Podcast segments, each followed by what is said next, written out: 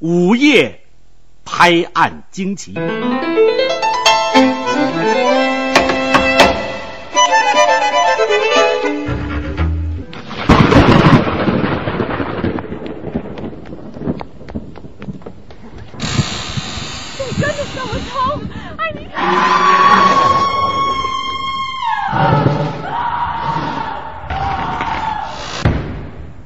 午夜拍案惊奇，请听恐怖小说《保姆》，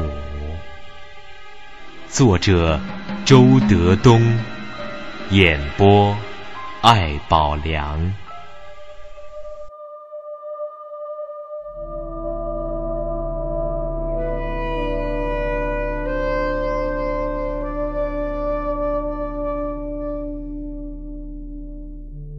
午夜那不太大爆？是吗？午夜拍案惊奇，我觉得没没你像。再来一个。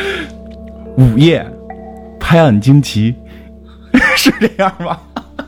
大家好，欢迎收听这期的《黑水公园》，我是艾文。不是午夜拍案惊奇吗？呃，今天咱们聊一个冷门作家。冷吗？这个这个都算冷门了。我相信现在听咱们节目的听众，可能有百分之九十的人都是吗没听说过这个作家是。吗？是吗？那那真得好好推荐一下怎么。介绍他呢？我还真不知道，不太好介绍他。反正是，呃，在我高考前夕，我只看两个字儿书，呃，除了课，除了那个教科书以外，两个两个人的字儿书，一个是王朔的，一个就是这个周德东老师的这个他的恐怖小说，真的非常影响我，真的。周德东老师他写的这些恐怖悬疑类的小说。在国内，我还真是我至今我没有找到有第二个人能像他写的这么好。嗯确实，嗯，周德东的这个，我我是这么觉得，周德东的水平还是在国内算是比较不错的。平时也挺爱听这个国内的恐怖小说的，真的是没有再说的能像周德东这种吸引人的，确实比较少，而且很多就前头有坑，后头埋不上。嗯周德东的不能说都埋上吧，但是至少有挺多的成熟时期的作品是埋的还是不错的，这个是挺难得。而且我觉得周德东老师他写的这些恐怖小说，应该算是惊悚悬疑类小说，还不是说咱们传统意义上那种恐怖小说。他跟现在很多网络作家写那种神了鬼了的那种东西，故事，我觉得你说那种就是叫鬼故事，它不是简单的鬼故事。他笔下的这些主人公都是活生生的自然人。而且它发生这些很悬疑、很让人觉得很恐怖的这个事情，又没有出现那种真正的神神鬼的那种东西，就是这些写而且比较多，记不太清，应该是这种神鬼，然后出来念咒的，应该是没有。对，没有，完全没有，也没有像呃日本恐怖电影那种什么冤死的那种什么女鬼，也没有鬼，也没有，没有，真是很很很罕见。咱咱因为他写的比较多，不能说一个没有吧，就是成名的一些都不是这样的。对，而且他是那种悬疑的气氛。那个是因为 艾宝良老师。对对对，要说到这周德东，真是不得不提这个北京文艺台的这个老的，他应该是评书演员吧？其实他以前他以前也好像说过评书。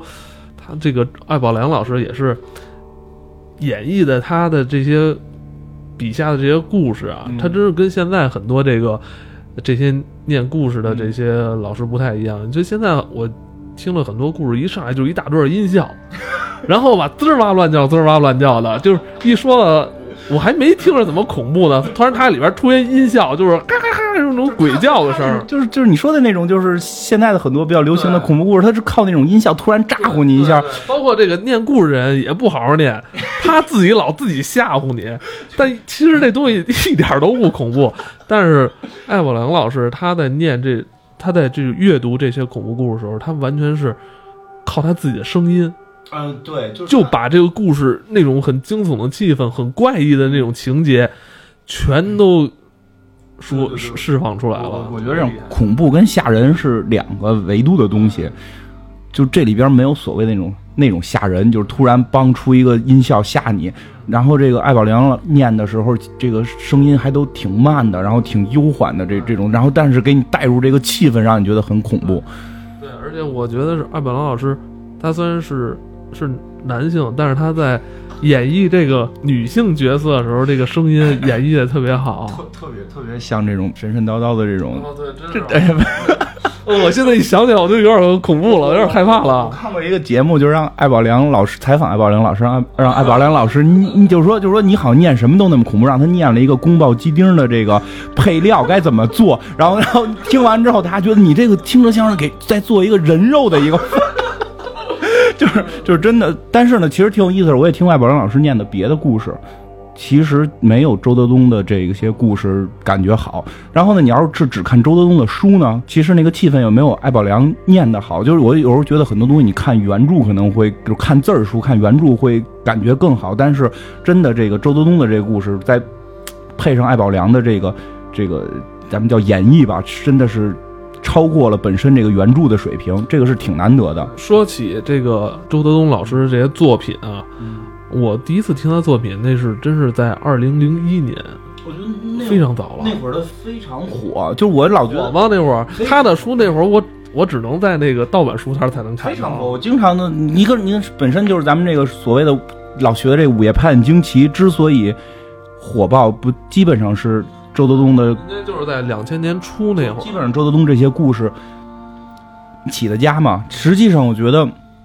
包括像后来大家比较喜欢那些盗墓的这些故事，我觉得其实都受了周德东故事的影响。对，因为他开创了所谓的中国的恐怖文化，然后后边大家才开始写这种恐怖的。然后，但是大家一写就开始神神鬼鬼的东西一出来，然后最后就盗墓什么这些现在比较昌盛。但是，嗯，像周德东的这个文化文学的底蕴是比较高的，所以他这些故事性会。就能明白，跟那些不太一样，它是真正一种恐怖的东西在里边。很神奇的是，就是在两千年初那会儿爆发了一下，可以说在在很多这个书迷之间。但是后来好一下，我觉得这就零八年之后，好像他的这个创作的这个作品一下就少了很多。我我觉得这咱们可以晚晚点聊，咱们先先聊聊他的故事，然后聊聊他的故事啊。故事大家可能也是刚赶紧恶恶补，你怕一会儿忘了是吧？对对对，来的路上还听呢。别笑，别笑，这这这这这，咱得制造一些恐怖的这个气氛，咱们制造得出来吗？行吧，就是其实可以说说，就是周德东写的故事是比较有意思。他是应该是东北人吧？他是东北，应该是东北人，因为他故事里边写的很多都是说从就是他到北京，然后东北老家怎么怎么样的一些事儿。其实特意的，其实可以说一下，他写的故事。比较能够让中国人好接受，就是这恐怖故事。因为之前咱俩也聊过，像斯蒂芬金的，老老说咱们是不是聊聊啊？因为好多朋友都说，就是说真的，我看那玩意儿不怎么吓人。对，而且斯蒂芬金他的书引进到中国其实很早，在九十年代的时候就引进过，但当时来了之后就。遭遇滑铁卢，当时怎么说？咱们那会儿还奔小康的时代呢，就是还刚解决温饱问题。你别说一线城市了，很就就算一线城市，有很多家里也不是过得那么富裕。斯蒂芬金他。笔下的很多主人公是中产阶级，对我们 get 不到的那些点，对，包括他最有名那部小说《死灵》，后来还之后翻拍电影，他其实就讲的是一个中产阶级这个家庭这这主角他发生一些很多家庭矛盾所引发的一些很惊悚的东西，根根本感觉不到这个，所以就像斯蒂芬金的唯一能让我感觉到的就是那个《闪灵》那个片子，因为就有一个就是整天工作然后特别这个独裁的这么一个爸爸的形象嘛，但。就是就就因为我们家其实我小的时候也是这种情节，我跟我妈一块看的这个片子，我妈也觉得很吓人，因为感觉那个那个人很像很像我爸爸那种严厉严父的那种感觉。除了这个，其他的很多我都看过，他有很多带有什么宗教色彩的，我都 get 不到点。但是周德东的就不一样，我并不是说史蒂芬金写的不好，就因为他确实是大师，写的确实也非常棒。但是我们水平太低，对吧？我们甭管是经济程度还是这个文化程度，可能低 get 不到点。周德东是正好是国人，他很多点就 get 的你非常的到位，而且他真是把你那种神经给挑起来了。对对对对，其实你像他就是我我比较感兴趣啊那个一个叫保安的，对吧？记号楼保安、保姆，还有一个叫保姆的，其实这两个故事就会特别明确的，是我们现实生活中存在，你感觉这故事的这个人就是你身边的人。对。这是是挺瘆得慌，他把那那种保姆、那种保安的那种一形一态，嗯，他抓住那些细节，然后他把那在那些细节上放大出来，嗯就会让你觉得毛骨悚然的。我说本来这东西不是很正常吗？但他一一让他这个演绎一下怎么 保安就是正常的巡夜呀，然后查地下室什么的，让他一讲就特吓人。然后你再看你们家那个保安，你就老觉得哎呦我。对，好像也是有点那样哈。你看他眼神，我说这，但我一想，操，你谁跟你们家这楼转两年，天天跟这儿东西，眼神也也都那样，不太好看，就 是。但是他能抓住这种细节，对对对，就是说他 get 这些点是正好能够让我们这些正在奔小康的人能够去体会到的。对对对，嗯我觉得这这，但我觉得这是他的作品，真是出来还是有点太早。如果他现在出来的话，我觉得可能更火。也不太一样，像保姆现在好像还我我不知道，现在还有很多人雇保姆吗？比如说家里老人需要照顾或者小孩的那其实现在都是，护工或者说小时工的这么一个状态了嘛。因为像保姆，咱们可以聊保姆这个。就我小的时候，那我很小的时候了，我们家雇过保姆。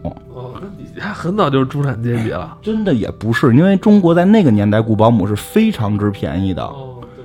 那会儿的雇保姆基本上好像不怎么给钱，就是管管吃管住，对对对对对，就是管吃管住，他不怎么给钱。像现在你雇保姆，月嫂我工资赶一白领的工资了，那都得特别有钱的人才能雇呢。所以我觉得现在可能真的说雇保姆的人少了，但是那会儿雇保姆的就就是农就是说农村刚进城的这些小姑娘，也就十六七岁，然后其实家里边对那会儿主要人心态都比较淳朴，没有那么多他妈骗钱呀，或者说。偷东西的这种情况，所以那会儿雇保姆还是比较普遍的，真的好像一月就给二百块钱、三百块钱，然后就管吃管住就行了。你看这点很关键，他住在你那儿。现在小时工住你那儿的可少。对对对像包好多照顾小孩的，他就是礼拜天走了，他来，等你回来他又走，就跟上班似的。对，像他这个保姆这个故事就挺有意思的，大家可以估计可能看的人也不多，可以讲，因为这故事比较短，他有好多故事，这个故事比较短的也好讲。就是说他们家有了一个孩子，他需要雇保姆，然后他呢就雇了一个。就是雇了好多保姆，什么样的都有，有的是这个特别要的工资特高的，他用不了；有的这个是特别懒的，有的这脾气不好，跟老婆打架的。好几特别逗，有一个什么都挺好，但长得还特太好看了，媳妇不让用，有的媳妇儿不让用，那么高兴，我就一直希望，哎呀。然后呢？然后这个对他这个情节设置里边，这个男主人公是一个小导演，但是没成功的小导演。哎，对，你看他这个人物设定的特别好，没成功那种小导演是吧？有点郁郁不得志的那种。不得志对他意思就是说，好像是片儿就是厂子里边有一个成功的，然后曾经分过他戏去拍了一两部，但是他并没有那么多钱，但是他确实说的掌握过这个，就是也也审核过演员，然后呢就是。没有那么多钱，他还 OK，所以他雇了一个保姆，也是托人从老家找来了一个女孩，跟他们家看，帮着这个这个照顾孩子。然后结果这个过程当中呢，就是开始一切都风平浪静，后来就是他媳妇儿就越来越觉得好像这个保姆有点不太对劲，因为这保姆老拿着一个东西要给他们家里人掏耳朵。啊，对对对，就这个掏耳朵，这些点他给的都都特别特别奇妙，我觉得这些点都特别奇妙。你要想闹鬼的哇，凶灵什么的没有，他就是给你掏耳朵，他老要给你掏耳朵。对对对，平时如果你喜欢掏耳朵的人啊，你知道你自己掏，你能掌握分寸。你要不然你就是让你家里你妈或者你媳妇儿给你掏。这样都不行，你这样都得有一这个熟练熟悉过程。那你说一正人，我想给你掏耳朵，然后 这就一下就恐怖了。这个对，就是女的就说在老家掏耳朵好，她老给给他们掏耳朵。然后呢，这个这个这个主人公呢，就是说他平时上班也闲的没事因为没成名的小导演嘛，在厂里待着，他就上网聊天结果他还在这个网上又认识了一个女的，对吧？就聊天室那会儿还聊天室呢，认识一个女的，然后聊天室聊天，然后他说这聊的人都没有了，就剩两个人。然后俩人就一一男的，就是他和一个女的聊，然后还有一个观看者，然后就就就聊，然后后来就突然那个就聊到保姆的问题，然后突然那个一直不说话的观看者就说这人是保姆，对，就其实挺 挺瘆得慌的，对吧？他就是说，因为他家里刚请一保姆，说对方是保姆，他挺瘆得慌的。然后后来就是后来慢慢发现什么事儿，就是他一回家，这个孩子就特别着急找他。就是人家小孩不会说话呢，就特别想让他着急让他抱，然后晚上老哭哭什么的，然后这保一哭，这保姆就过来说，要不然操那种外地口音，艾宝良老师配音的，还特特别吓人，特别吓人，就是说说我来帮你看孩子吧，然后他们就就是说就白天让他看，晚上不让他看，反正就就这么点事儿吧，其实听着都特别的琐碎，特别特别小的细节，然后就后来发现这孩子就越来越越不正常，越来越不越不正常。这小孩等于是刚开始学说话嘛，越来越不正常。然后呢，他媳妇儿后来又跟这女的发生了矛盾跟冲突，然后就跟这个保姆发生矛盾跟冲突，也都是一些鸡毛蒜皮的小事儿，扣人工资什么的。然后就这个事儿就就是也没有说越越演越烈吧，就但是这个气氛就让你感觉好像家里有什么东西是不稳定的存在了。然后他也老还要老给你掏耳朵，对，对，真的，这个有点就是像那个斯蒂芬金那些笔下那个人物，对，但是史蒂芬金肯定写不出来我给你掏耳朵，对，因为因为国外文化估计没有这个，说我给你掏耳朵，但是所以说，我觉得周德东算是中国的斯蒂芬金。因为他这个 get 点是中国人那那那比较比较容易，那因为四川不就是有这种掏耳朵的习惯？有时候你要出去洗个澡，也有人说的人给你掏耳朵，所以这个习惯是有的嘛。然后后来他就说，在网上跟那个人聊天的进度也在发生变化，他就开始怀疑跟他聊天那个人是不是他们家保姆，说明他有一台旧电脑搁在那个小保姆住的那屋里。对，但是他又因为他知道这个小保姆他没有什么文化，他连字写都不多，他就这东西就所以这悬疑的东西就对就出来了。对，然后他就后来找他托人找的，就是他是托人找的这个保姆。其实这个都非常非常贴近现实。那个会儿就是他出这书的那会儿，真的没有那么多保姆的介绍的这么一个场所，更甭说有什么 A P P 加上服务这些全都没有呢。找保姆都是托人。对，而且你想那会儿的保姆的形式是要住到你们家里来，只有托人的人你才能放心。对，结果托的这个人呢，就是一一发现呢，他给给他带来这个女的不是对，开始说的那个女的，对，就这介绍人吧，突然发现这不是我给你当初介绍的呀。呃，对，就是介绍人就弄错了，从介绍人那儿错了，不是说介绍人。那个、那个、那，就是不是说从主人公这儿错，是介绍人就错了。介绍人就发现他领的那个不是说人家给他的，他被骗了。介绍人就被骗了，所以他呢也被骗了，所以发现这么晚，然后就特别瘆得慌了。这个，然后等他再回家的时候，发现这个保姆已经走了，小孩在在屋里边就是躺着就打滚，然后耳朵里流血。后来就去医院去检查，发现这小孩耳朵被给捅破了。然后这小孩就失聪了，这个这么就这么一个故事。然后不是结尾，后来特有意思。其实听到这儿，大家觉得这就是这个小保姆破坏他这这么这么一个故事。后来就是说，他又在网上等了好长时间，等到那个网友出现了，他就一直怀疑那网友是不是他们家保姆。等到那网友出现了，那网友就跟他撂底了，说就是我就是你们家保姆。怎么回事呢？就说好多年前，我一直想当明星。好多年前你是导演，小导演，我我我要应征一个演保姆的这么一个。角色，然后你说我演不了，你说我不像保姆，所以我就决定我要当保姆，我要来你眼前演这场戏，挺吓人的，听。然后后来呢，后来他就说，他说就是这些我都接受，你可以冲我来，你为什么弄我们家孩子？他说我从来没弄过你们家孩子，然后你不觉得你们家还有别人吗？然后这故事就完了。这我觉得这就是他这最后说我说特特别好。对，因为你想那个，这就是气氛，就很多点挖的特别到位。就因为聊天室里有一直有一个人，那个聊天室里一直是三个人，两个人聊天，那个人不说话，只是偶尔说他是保姆。后来有一次好像说他不是保姆，那人好像就说这么两次话，就他们俩的对话一直在我第三个人看，在聊天室里是这样。有可能是他媳妇儿吧。但所以最后保姆说，你们家里可能还有。别人就是我从住进去，我觉得你们家里还有别人，就是这个恐怖点就出来，然后他又没后边就没有结尾，这个恐怖故事是一个开放性的这么一恐怖故事，就非常的精彩，哇，这这太精彩了，有点 有点。你知道我那会儿上学那会儿，高三该高考的时候，我就天天特释放压力，知道吗？呀，你听完这什么都不怕了。包括其实他讲的，我觉得他挺厉害的，是很多特俗气的梗，他能够给你玩的就就很有意思。这个东北作家，人说就是东北农闲的时候，他们就编这个，就不是光编故事哈。为什么他们小品演那么接地气？就是他们观察生活时间特别多。对对对，他们就那个稻子是一季的，对，他们是一年一季。他们南方一年两季，有的他们一到九九十月份，他们那收完之后就歇了嘛。整个有大那个冬天跨度非常时间非常长，他们就是在家。互相那种唠嗑嘛，是吧？就编这种故事。对，其实就非常接地气，然后这些所有这些细节的点都能够非常明确的 get 到这个点，包括说那个就是像记号楼保安那个故事，我觉得稍微的。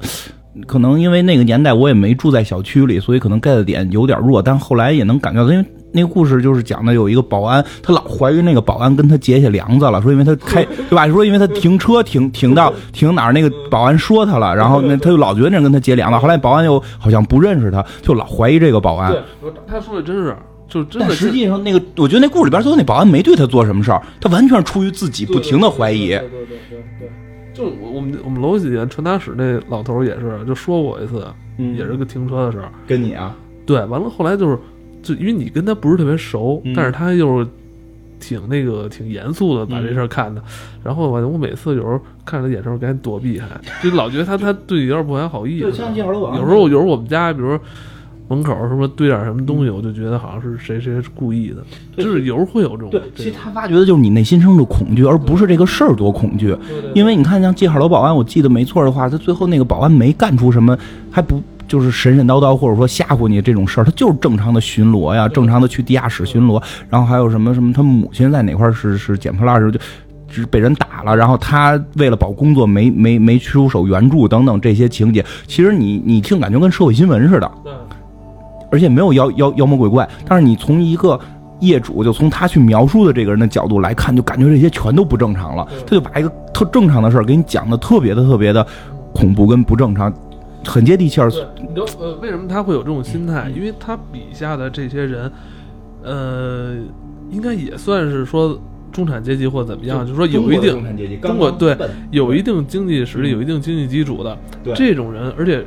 在步入中年之后，嗯，他的心态是焦虑的成分特别大，嗯，这焦虑的人吧，时间长了他就容易疑心疑鬼，他容易疑心疑鬼，他就会看待好多其实本应该就是很自然的事儿，他就会想的特别多，对，他会把很多他。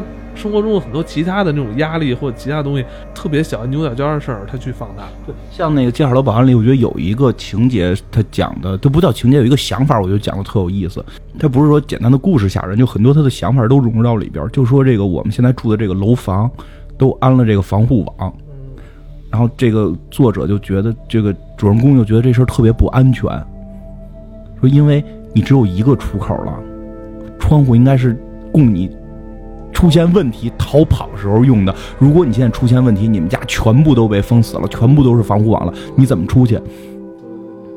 其实这问题他不说，我们没想，都觉得装了防护网倍儿安全。可他一给你讲这个，你说哎呦真的，万一你说是有坏人堵门口了，或者着火了，或者家里出大妖怪了，你想跑你跑不了。对啊，万一像保姆说是你们家还有第三个人，我操，这 对吧？他包括你看保安本来应该是保护你的。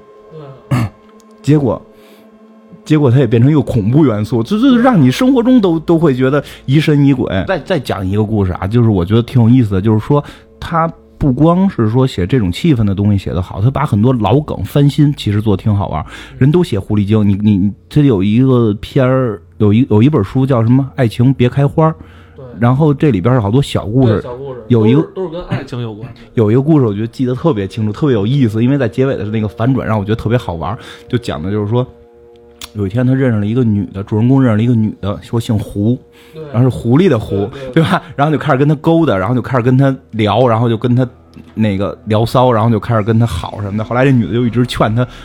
跟自己女朋友分手，就好好几年要结婚女朋友分手，最后他觉得特别爱这个女的，最后终于分了。然后这女的后来跟他说：“说你知道我给你的名片只有你一个人有，只有你一个人知道我的真名，剩下人知道我都不是这个姓，我姓都是那个古月狐，只有你知道我是这个狐狸的狐。”就说的就越来越瘆人。然后最后他又开始觉得这个女的是不是狐狸精？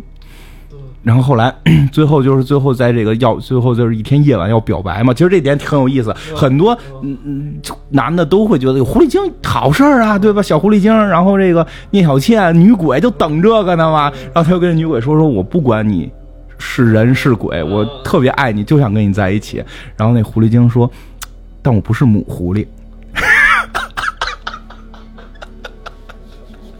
我说这梗最后结尾特别好玩。然后这个这个狐狸精就大笑的就离开他了。最后说的，隔了几天给他发了一个短信，说现在母狐狸精在我们狐狸界都已经很罕见了。我实在是闲没事儿，我变成女的出来跟你玩玩。就就这个梗太有意思了，因为真的我平时你说我我老说我胆儿大，我说碰见鬼怎么女鬼女鬼就办了嘛，对不对？就这哎，你万一那女鬼是男鬼呢？就这种想法挺有意思的。就是他关注的话题也会很多。其实有些东西，这种恐怖元素带有一些奇思妙想，或者说带有一些科幻幻想、奇幻的这种色彩在里边。包括本身恐怖小说奇幻的就比较多嘛。你像，嗯，有一个叫什么天荒荒，什么是叫这天荒心慌慌，还是叫天荒荒地荒荒，是吧？就好像讲的是这个这个就是猩猩要变人的这么一个故事。我操！你这一句话就就把这梗给破了。那你讲，你按你说的讲，因为它这故事特别难讲，就是你没法说，它不像一个故事主主。但是我记得他这部小说最后还抛出了一点儿哲学的东西在在里边。啊对因为我记得有一段描写，就是说他在走入那个木屋的门之前，嗯突然想到，突然看到什么地上一粒沙，嗯这一一粒沙有可能也身处也有一个宇宙，嗯这个宇宙也有一个他，对对也有一个他要进入这个门。对。他把那是这个这个概念其实我最早从他这小说里 知道的。我突然就觉得，我操，这东西一下就上升到一哲学层面，他去思考这个东西了。他的就是因为因为像天荒地荒荒这个，你不太好去按一个故事讲，然后最后一个梗给你露出来，说是猩猩要变人，因为你故事前面讲的就都就不太好用一个。很短的话来形容，但是它大概剧情是前头反正都各种匪夷所思的事儿，最终是说落到一个猩猩要要代替人类变成人的这么一个故事上，呃，有点天马行空。但是说什么他写的东西就有意思，就在这儿，就是说前头会有很多的头绪，这每一个头绪里边的文学的功底是能见到的，它不是简单的描述事儿，而里边加入很多自己的想法，加入像你说的这种哲学的这种思路，然后自己对事物的认知，它是一你能看出来，他是一个非常有见识、有见地跟自主思考能力的人。其实这是很非常非常罕见的。我们其实看到很多现在的故事，全都是在给你讲故事，而难以称之为一个文学性的作品。缺少一些思考在里面。这这是很难得，这是很难得，它是有思考的，而且它是一个文学作品，不是一个简单的故事。你有时候说，小说跟电影是有区别的，电影是是讲故事，通过视觉去讲故事，小说它就可以。就是抛开视觉，它就可以在里边加入更多哲学的思考，或者说这种自我这种认知、自我的这种世界观的融入会更容易。所以现在很多小说其实就是讲故事，它这个是里边有思考的，挺难得的。不过你说到这儿，像你刚才说伊丽莎有一个世界，其实也得说它的很多的，我并不是说他写的不好啊，但是它的很多的梗其实是来自于国外的一些恐怖、科幻等等的这些故事。包括他《天荒荒地部地荒荒》这部小说，它这个名儿，它引用的是一个歌谣，嗯它引用的是一个歌谣，呃，好像是哪儿的一个地方的一个歌谣，就嗯第一句就是“天荒荒地荒荒”，什么我家的什么，就给小孩儿念的那种。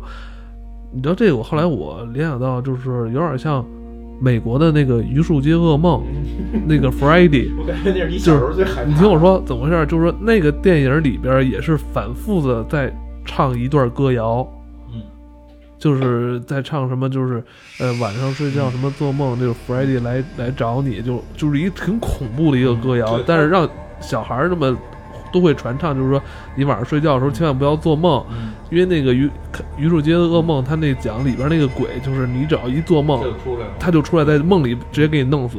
对啊。他他我我不知道是不是有这个，他可能是不是也是借鉴是美国的一些肯定是借鉴了，我很明确的说的借鉴了，包括猩猩变人这种事儿，其实很明显有猿人星球的这种色彩，但是我并不觉得这是坏事儿，因为其实每一个科幻作家或者说一个这种恐怖作家，就是这种这这种作家，其实都是继承前人的很多。东西，像之前咱们聊的那个菲利普·迪克，这是被评为神级的科幻作家，他的所有的故事梗全部都是黄金时期用过的，他是怎么把这些梗重新翻新来用？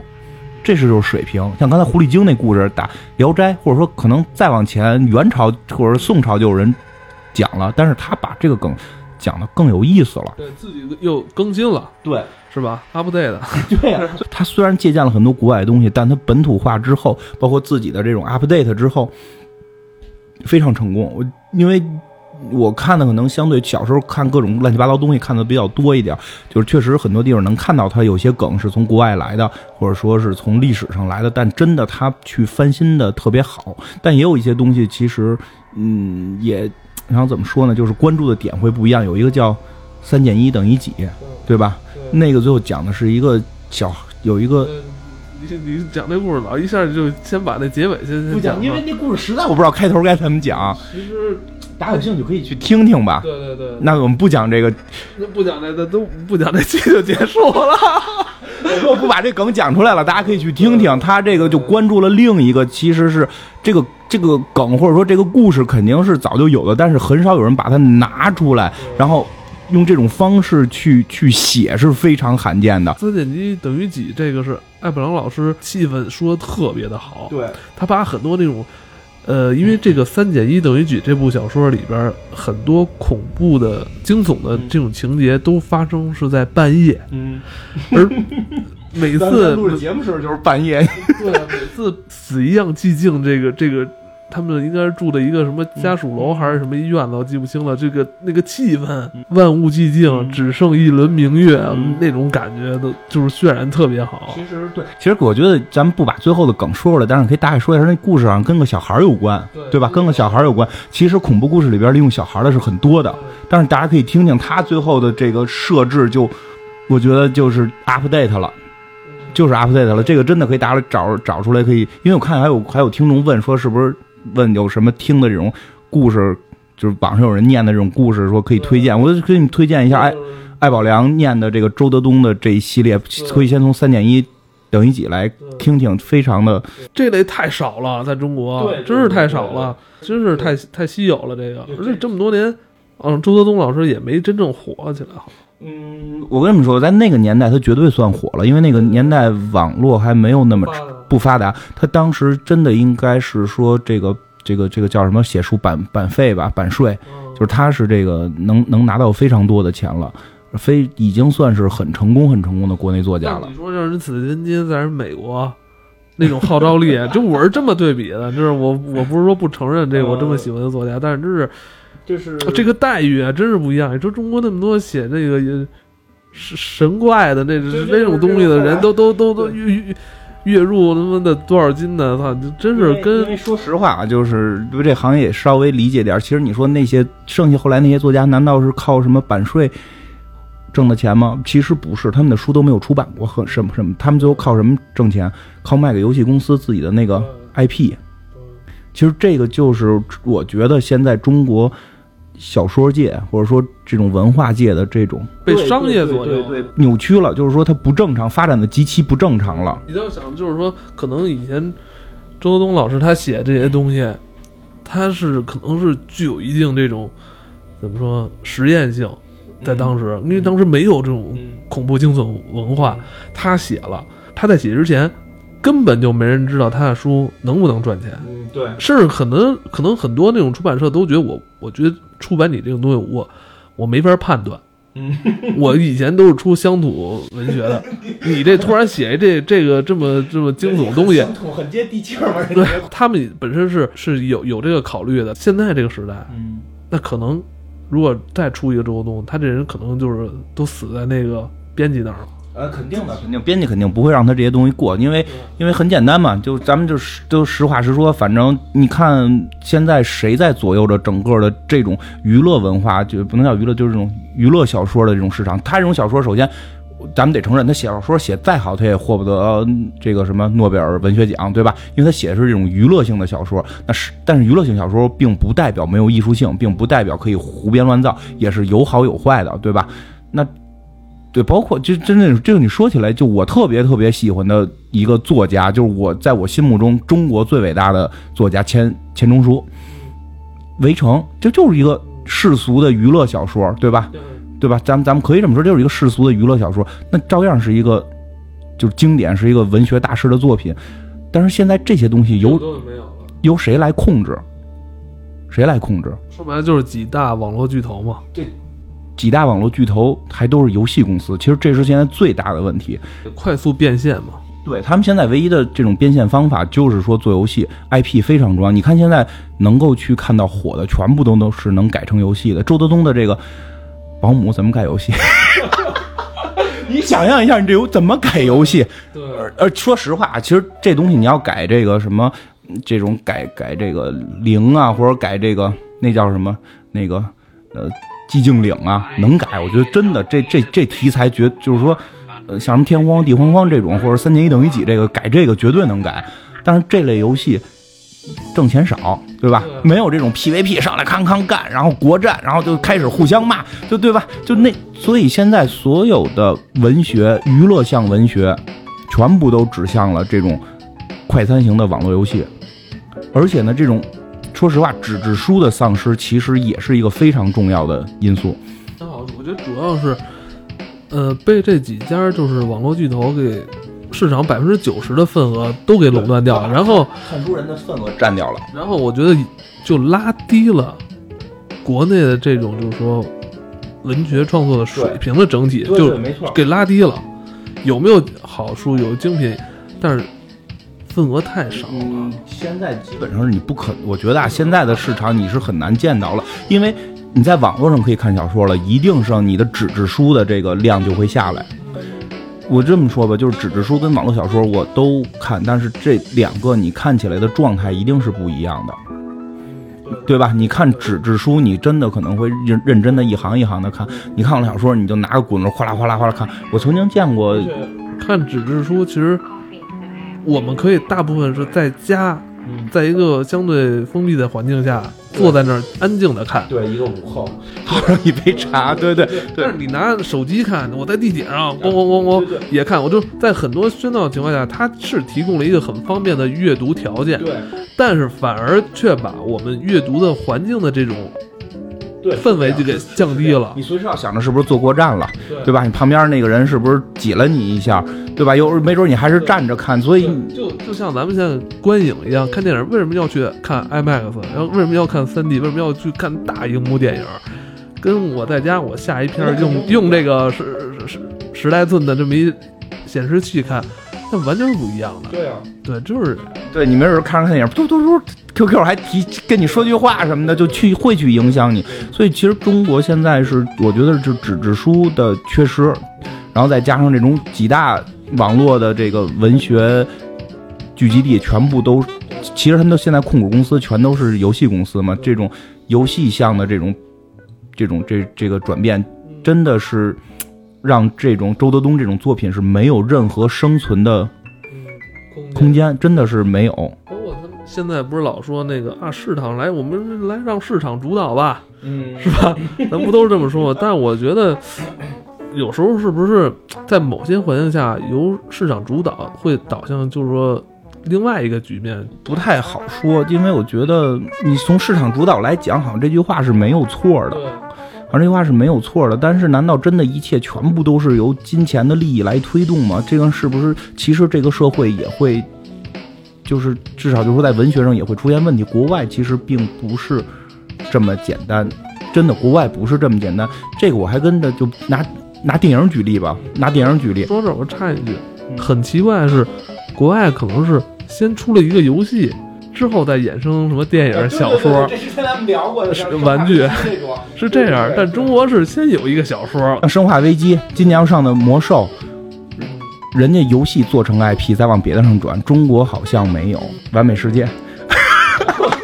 好了，好了，这必不得不不承认，好像《完美世界》算是一个吧，好像《完美世界》算是，但是那个也是中国第一款那个，就是什么什么，反正就那个三 D 游戏吧。再往后，真的我是没再见过了。轩辕剑好像算是，但是后来好像也不太好了，对吧？其实就是说这个东西，你你仙剑，你想啊，就是你能想到的这些全台湾省以前是有过一批对台湾省的，台湾省的。但是你想，其实包括台湾省这些东西，全都是在那个年代，对对对，全都是那个年代。你你对吧？那个年代就网网络刚刚兴起，单机游戏的年代你说这特别好，是那个年代，是那个年代，单机游戏兴起的时候出现过。这现在网络游戏兴起，其实真的就就很少了。对，就是我跟你说一下，就国国外的，因为我跟前一段跟一个就是影视方面的人聊过这个事儿，就是我挺不理解的一件事儿。我问过他们啊，就是其实书这个不太好说，但是电影这个你大概能听听众们能听一下，感觉一下。我问过他们一个问题，就是国外不也是市场主导吗？对我坚信那些小众的电影一定是赔钱的，或者说是怎么怎么怎么怎么，就是说他不可能去影院上，一定是赔钱。他们到底怎么存活下来的？就他后来告诉我了，就是说国外的这种放映制度跟中国是不一样的，他们专门有一批影线，就是院线叫艺术院线，他们只放艺术片儿。而且不会有 IMAX 大屏幕弄得那么那什么，你你你明白吗？因为你场地特别大，然后有大型的 IMAX 这种东西，你一定就得放大片儿去 去去把这个钱才能赚回来。他专门还有一批小院线，这批小院线就是放这种艺术片儿。你看，它实际上是每个层面都有的。就是说人家这个市场在，尤其是在这种文化市场，它的配套、它的这个环境是非常成熟的。对成熟包日本那边就是说它的这种文化市场，音乐就是他那边人很多做乐队的那些人，他都是小乐队，嗯，他甚至可能就是几年才发一张唱片，但是他还能活下去。啊，就这说，这就是他特别级，包括他的歌放到那个就是在那个那叫 iTunes 上，都都可以，就是吓着。他只要他音乐做出来，有人认可的，有人认可就要去花钱去消费它，嗯这样就能保证最低保证他的这种这种生活的这种开销，他就可以继续从事他特别喜欢这个东西。其实其实这个是一个什么问题啊？就是人家这种立体性的这种文化的这种产业，是一种良性的、可循环的，然后包括是可选择性特别多的你，你你是年头是就是它是。就是取之不尽，用之不绝。我这么跟你说吧，咱们现在国内这种玩法，虽然你感觉是市场化了，它能坚持多久是一个问题。你刚才说这种市场化，我为什么感觉现在市场化反而我的选择越来越少了？我可能现在比如我小众啊，因为你是小众，不是不算不是小众，你就说你打开，比如说一个什么，呃，咱就说吧，我今今天就想去去买两本小说看，是吧？想符合我口味的小说，嗯但是你发现，你打开之后，你翻来覆去出现那些商品都是一类的，嗯，对，就是修仙，对，就是修仙。因为这个市场主导是吧？？我想看都市剧情的，那就是那个家长里短、婆媳吵架。对 哎，我你发现现在是市场反而没有过去那个年代我们选择的多，没有说九十年代那会儿我们选择的可能性多。我觉得那会儿看的其实可能港台啊、国外的也多，确实是国外的。从一个作家来讲，从一个作家来讲，我可以先写这种就是说小众的或者什么的，因为谁也不可能上来就是一个大众的嘛。他通过，但是他有给这种小众的所谓的艺术院线，或者说我看国外有那种读书会，就是你写完了用读书，他也能活，就是一个作家他也能。你看中国作家很奇怪，要不然你是成功成大名儿，要不然你就死，你就没有中间路线让人活。不是说中间这些作家就是活不了，但是你活的质量不高，对吧？就是我觉得至少跟他的水平不匹配。然后呢，这样就会导致一个什么事儿呢？就是这些作家可能就会不写了，然后或者说我上说有一部分人就是我，那行吧，其实我可能本来也可以写出很精彩的一啊些很奇思妙想小说，但是为什么呀？市场这边不认可，对是吧？可能这这么说吧，可能有一百个观众，嗯可能有十个人看完我这东西，他喜欢我，嗯但是这人这十个人不一定能养活我，剩下九十个剩下九十个人啊，都喜欢我写的那种扯淡的东西。对，那我那你说你怎么选择就？肯定会选择这个，这给自己让自己挣钱更多的呀。他可能有时候就被这种这种所谓这种市场行为给左右了。然后对啊，然后你再往后的发展会是什么样？就是作就是作家，作为作家，就是缺少了一种更底蕴的文化的积累，他就是就上来我就要面面对这种大众大众文文化，他缺少了一个积累的底蕴，而且他上来要做这种。这种这种玄幻的，就是你就像你说的，对于观众来讲，他可看性的少了。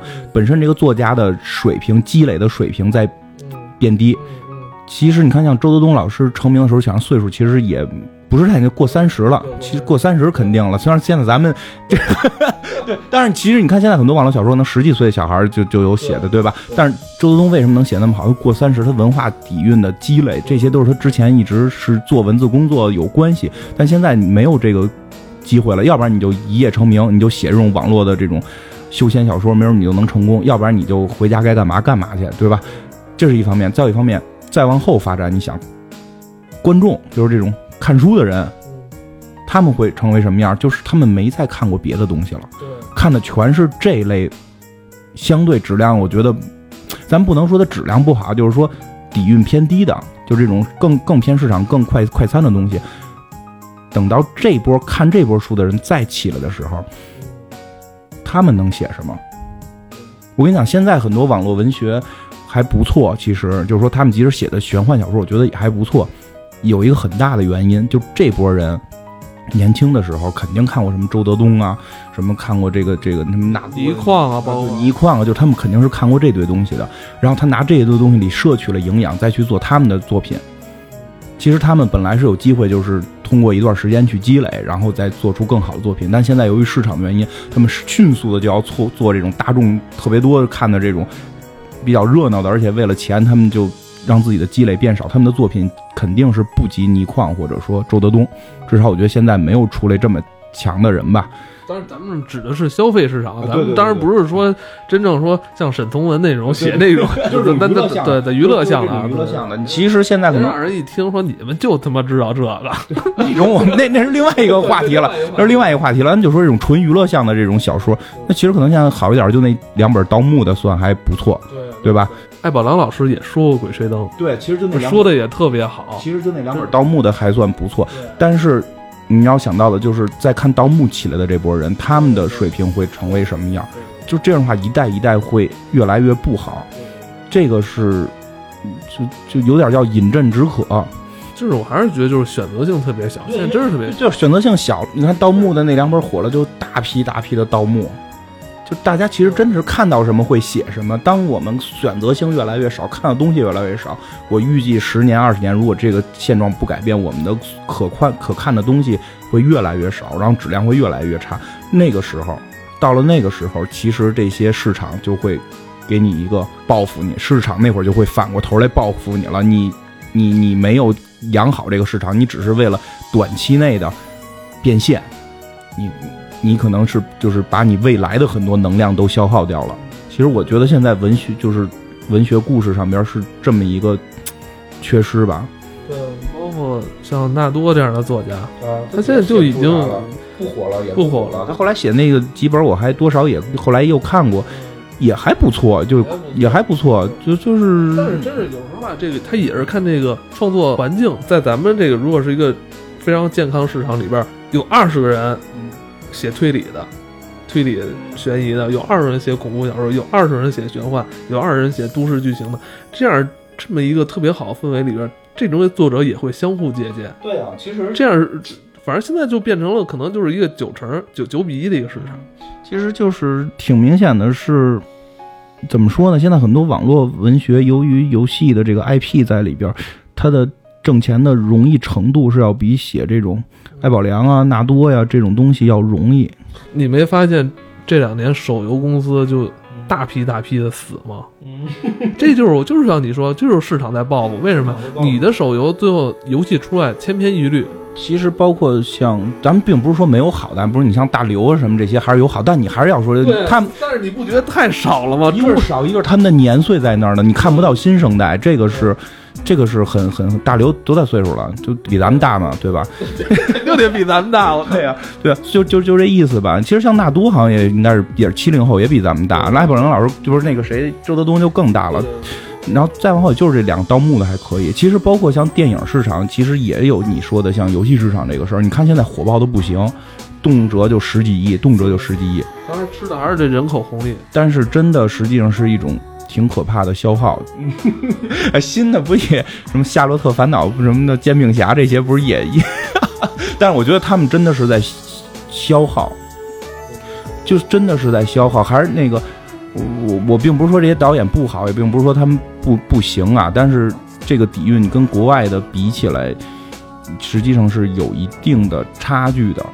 虽然我们经常去讲到国外的这些导演出身不问出处，对吧？干什么的都有，有有医生，有看店的，然后有有快餐店的，有便利店的，就就干什么什么出来都有。但他们没有一个人是出来的第一个电影就特别成功，好像极个别的会有，极个别会有。你比如说像昆汀，就现在不是也挺火的，那出来都是小成本出来的落水狗，小成本嘛，特别小小成本，就哥几个演的。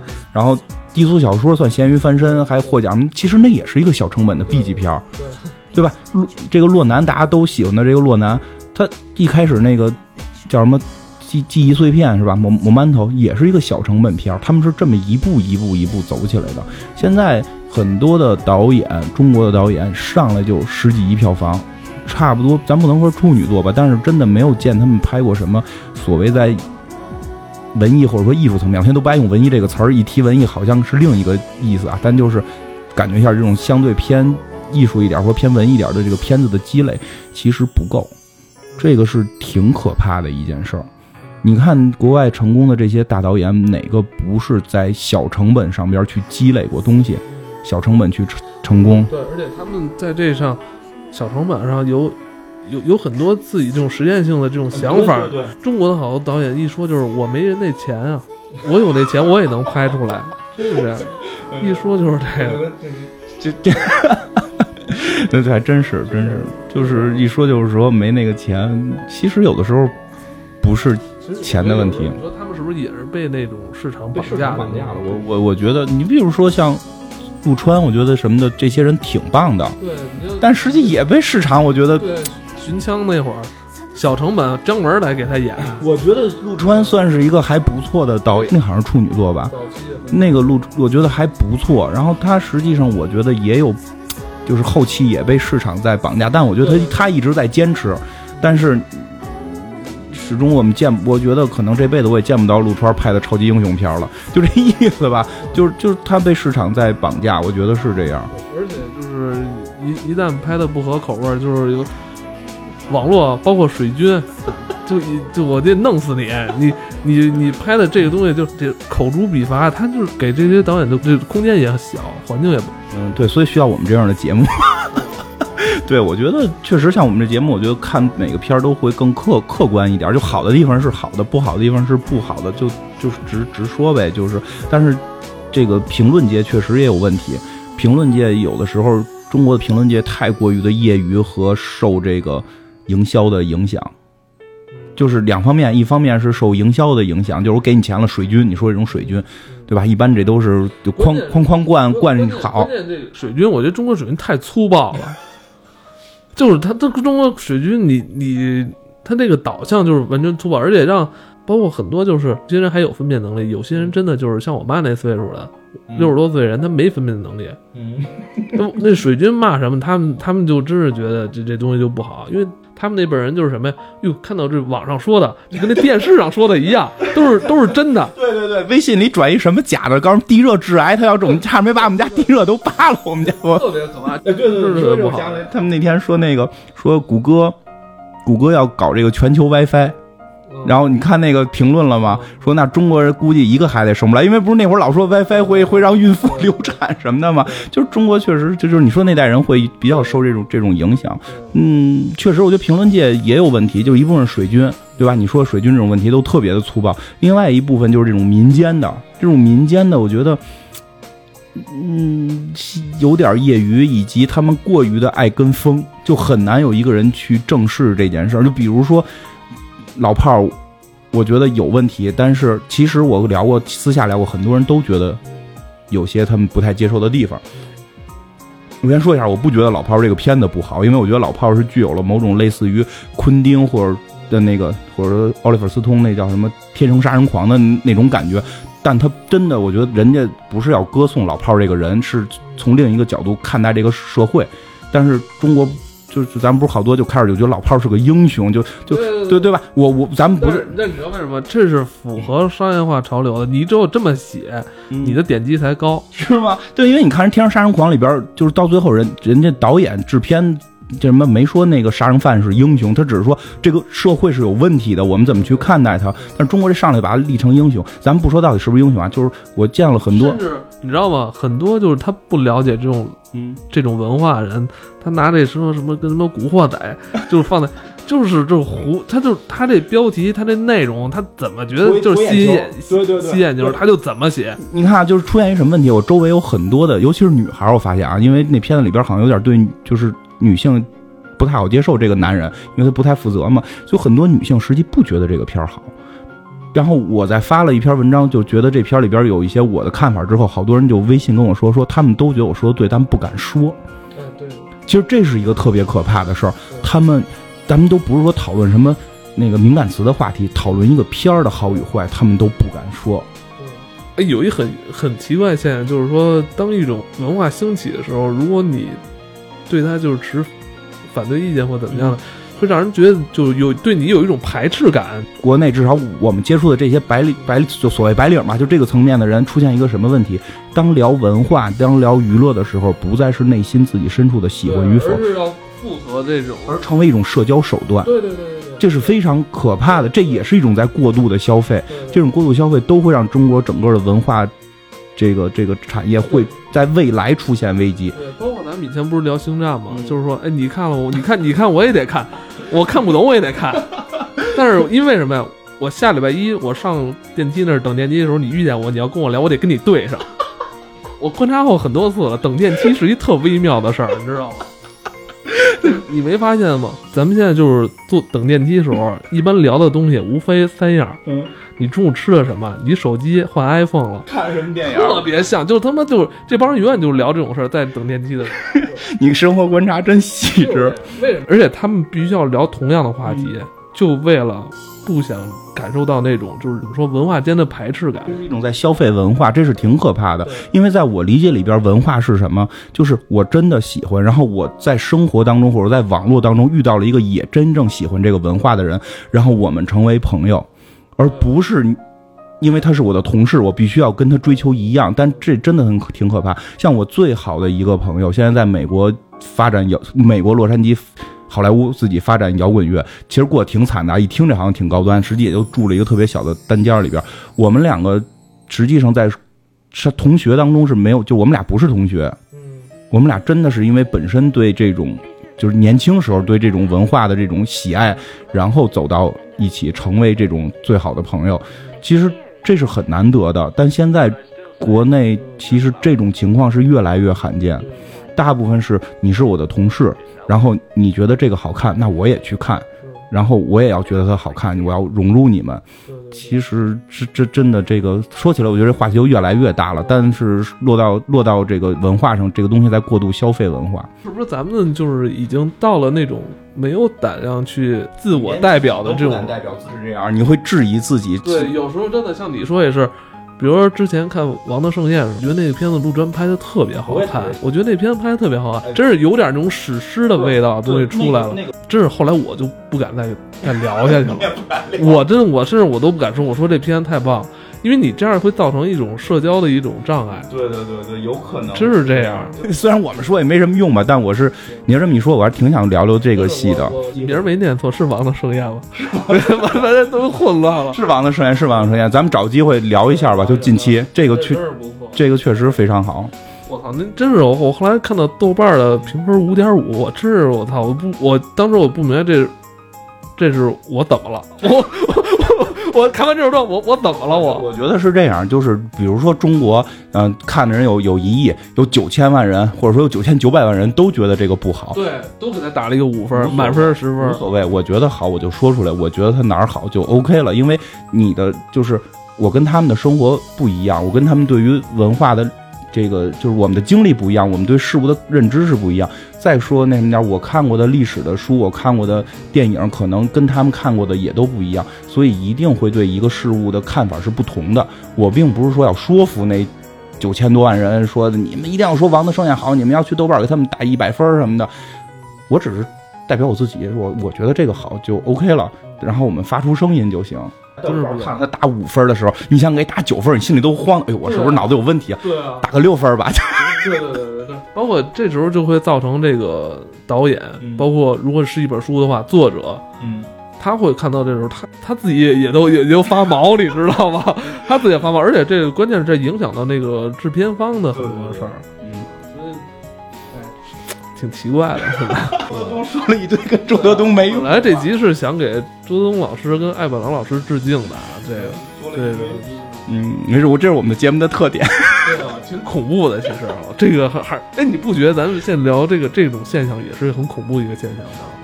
是，挺恐怖的。你就当你都不敢代表你自己的时候，对，其实挺害怕的。哎，你突然说周德东不是有一个叫我遇见我吗？对，这个其实我遇见我是给我印象印象最深的，有点这个感觉，就是他最后自己都不知道自己是谁，自己该代表什么。这是不是也有预见性？是啊，周东 老师的书还是很厉害的。我觉得我遇见我有点跟咱们现在说这种情况会接近，你你连自己可能都代表不了了。说实话，我觉得你跟我都其实挺想投入到这种文化的这种事业当中，但是。钱呀，这种空间呀什么的，没有给我们那么多机会，所以可能确实挺有感触。那这期咱们聊的 这期时间差不多，这期可能是咱们聊的可能最长的一集了哈。这期题目我都，这期题目我起特低调的题目，因为咱们聊这东西有点尖锐，我怕我这个东西回头让同事谁听见之后不能接受，以后那个 我妨碍我这个工作中社交，你知道吗？以后同事说你这是原来口不对心呐。一会儿不要在电梯间跟人说话了，这这这以后会尴尬，好吧？那咱这期就先聊到这儿，好吧？嗯拜拜。嗯，好，再见。